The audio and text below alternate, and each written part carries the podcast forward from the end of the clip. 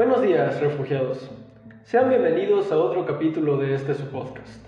Soy su anfitrión, Salvador Gómez Arceo, y hoy vamos a hablar de uno de los movimientos literarios más prolíficos del siglo XIX y XX, la ciencia ficción. Este tema va a estar presente en próximos capítulos del podcast, en un nuevo segmento al que me gustaría llamar Gigantes de la Literatura.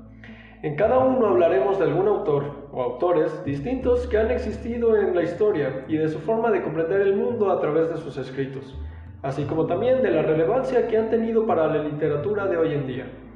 Siendo este el primer capítulo, hoy hablaremos sobre los tres autores que, en mi opinión, construyeron el movimiento de la ciencia ficción, quizás el más popular de todos, y lo convirtieron en el género sumamente popular que es hoy en día.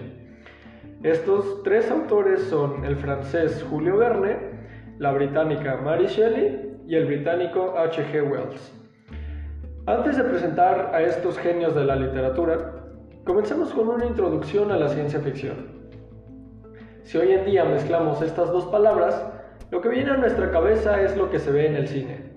Pensamos en superhéroes con acceso a tecnologías que solo existen en los sueños más lejanos de los científicos que viven hoy en día Vienen a nuestra cabeza películas con muchos efectos visuales, historias altamente simbólicas y tecnología que no podemos comprender. En el mundo en el que vivimos fácilmente podemos decir que es el movimiento literario más popular que existe, pues lo vemos no solo en libros, lo vemos en las películas más exitosas, en los cómics, en los cómics más populares y hasta en los mejores videojuegos. Al igual que con todos los géneros que hemos visto en el programa, hay algo en la ciencia ficción que es especial. ¿Por qué nos sentimos tan atraídos a la ciencia ficción si es tan lejana a nosotros?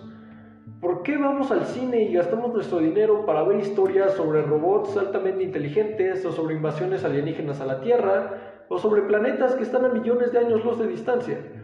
¿Por qué disfrutamos estas historias y aplaudimos cuando la pantalla se apaga? La respuesta que yo daría es que, a mi parecer, la ciencia ficción es el género más cercano a nuestra realidad.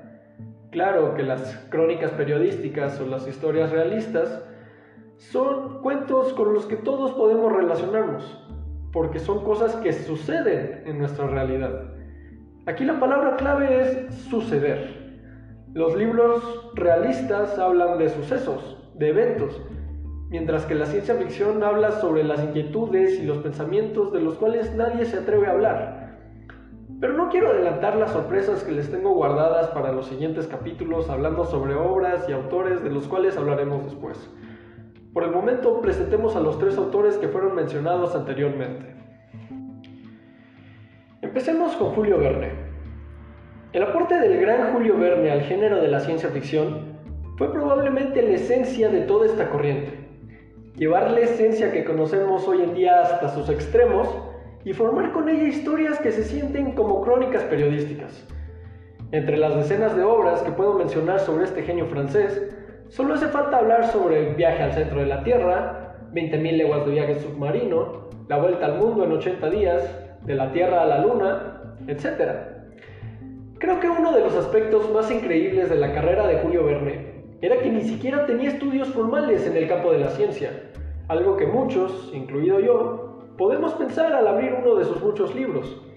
Era un abogado que pasaba mucho tiempo en la biblioteca, volviéndose un aficionado de las ciencias, aprendiendo cada vez más para informar correctamente a sus lectores en cada una de sus historias. En Viaje al Centro de la Tierra, por ejemplo, hay cientos de referencias a animales prehistóricos en una época en la cual la, paleontología no estaba ni de cerca, ni cerca de ser lo que es hoy en día. En 20.000 leguas de viaje submarino, habla acerca de un recorrido inmenso hecho, valga la redundancia, bajo el agua, en un momento de la historia en el cual los submarinos todavía estaban en su época más temprana. El mismo Verne dijo que cuando escribió su obra, Cinco semanas en globo, no tenía fe ni en la posibilidad de que un globo pudiera ser dirigido. Uno de sus libros más extraordinarios, De la Tierra a la Luna, habla, sobre el viaje en ese momento aparentemente imposible que el hombre haría hasta el satélite. Este último fue escrito en 1865, exactamente 104 años antes de que el hombre volviera este libro una realidad. Es tan significante el legado de Julio Verne hoy en día que no son solo escritores los que nos hemos visto inspirados por sus historias. Yuri Gagarin, el primer ser humano en salir al espacio exterior, dijo que en su momento se había sentido inspirado por los escritos del francés. Yo creo que más allá de ser un parteaguas en la historia de la literatura, Julio Verne nos demostró que la ciencia está al alcance de todos nosotros y solo hace falta un poco de interés para entenderla correctamente y una vez entendida podemos darnos cuenta de, de las maravillas que nos ofrece. Al día de hoy hasta existe un premio que lleva su nombre. Este galardón está planeado para exploradores, artistas o celebridades que impulsen tanto la imaginación como el espíritu de aventura en su audiencia. Entre algunos de los ganadores notables de este premio, puedo mencionar a celebridades como James Cameron, director y guionista de Avatar, Terminator, Titanic, entre otros.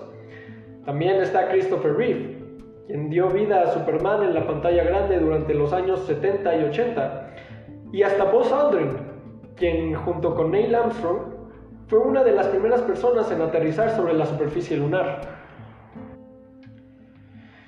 Ahora hablemos de Mary Wollstonecraft Shelley, una extraordinaria escritora británica cuyo trabajo más famoso tal vez ustedes conozcan, Frankenstein.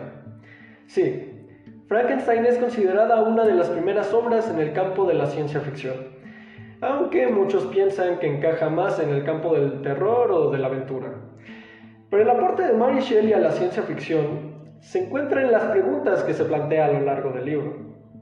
A diferencia de Julio Verne, en cuyas novelas los avances científicos y la ciencia son los protagonistas, con Mary Shelley lo increíble no es solo el monstruo en sí o cómo fue revivido, sino las preguntas e inquietudes que surgen a partir de su existencia.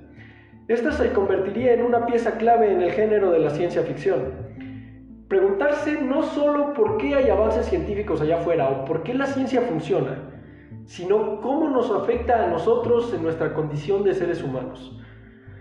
Entre las páginas de este fantástico relato se encuentra una frase que bien podríamos ver en una tragedia de Shakespeare o en un diálogo filosófico antiguo.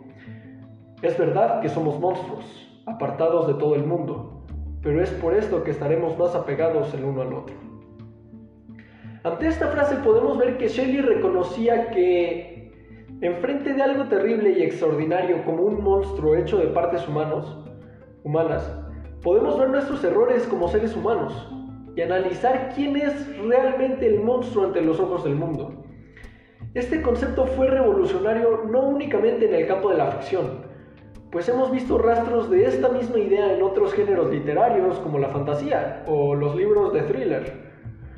Para muchos, el monstruo de Frankenstein simboliza los peligros del avance científico a ciegas. La metáfora principal del libro viene de su subtítulo, el moderno Prometeo. En la mitología griega, fue Prometeo quien le dio el fuego a los seres humanos, el cual simboliza la inteligencia y la razón. Sin embargo, así como el fuego da calor, puede quemarnos si nos acercamos demasiado. Esto es lo mismo que quiere decir Shelley con su obra. Puede ser que podamos hacer cosas maravillosas con la ciencia, pero tal vez encontremos algo que no queremos descubrir en realidad. Les daré un segundo para que piensen cómo este mismo concepto se ve reflejado en las historias de ciencia ficción que vemos hoy en día. ¿Ya? Piensen en todas las películas futuristas que vemos en el cine. Y como siempre, como siempre es la tecnología el detonante de los problemas. Imagínense, digamos, el universo Marvel. ¿En cuántas películas tan solo de esa franquicia hemos visto que la tecnología crea tanto a héroes legendarios como a villanos sumamente peligrosos?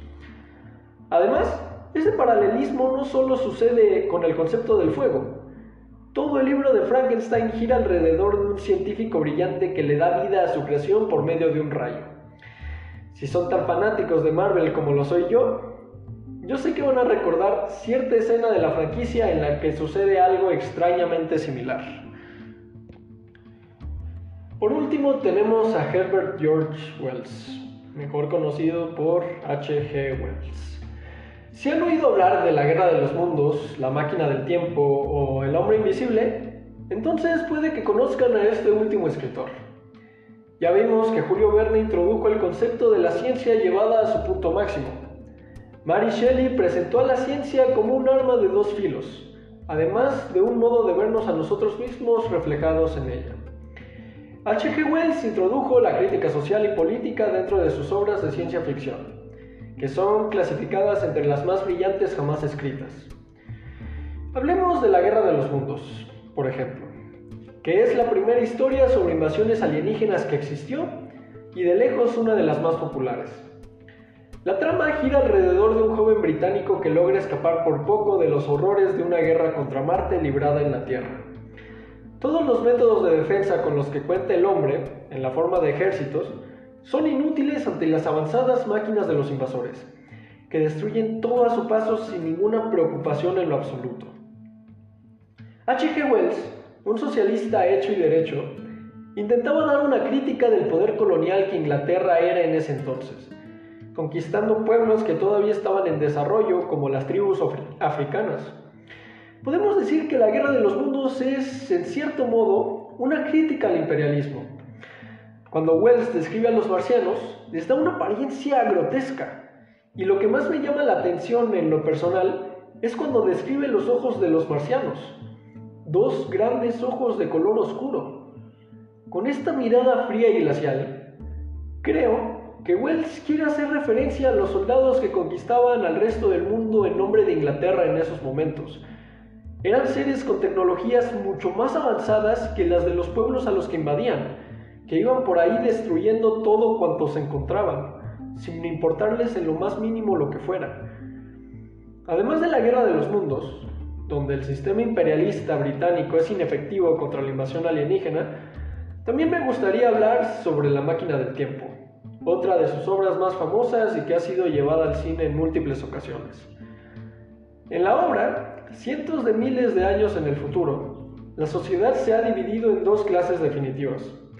Están los Eloi, que a pesar de vivir en la superficie de la Tierra y de vivir relativamente bien, tienen poco interés por contribuir a la sociedad o por hacer cualquier otra cosa que no sea vivir. De hecho, cuando el narrador quiere comunicarse con ellos, hasta muestran poco interés en hacer esto. Por otro lado están los Morlocks, que viven en la parte subterránea de la Tierra y que salen de noche para comerse a los Eloi. Lo que concluye el narrador es que las clases altas de la sociedad se han convertido en los Eloi, gente que vive relativamente bien, pero con poco interés en cualquier otra cosa que los involucre. Las clases bajas, acostumbradas a las malas condiciones de su trabajo, se convirtieron en un montón de salvajes que viven solo para trabajar y para pelear entre ellos. Esto es una evidente crítica al elitismo que había y que sigue habiendo en Inglaterra y en el mundo. El autor incluso llega a recalcar que lo que está viendo en el futuro no es tan distinto a lo que ve en el presente. De esta forma, Wells introdujo la crítica social en la ciencia ficción, llevando a un extremo los defectos que veía en su sociedad.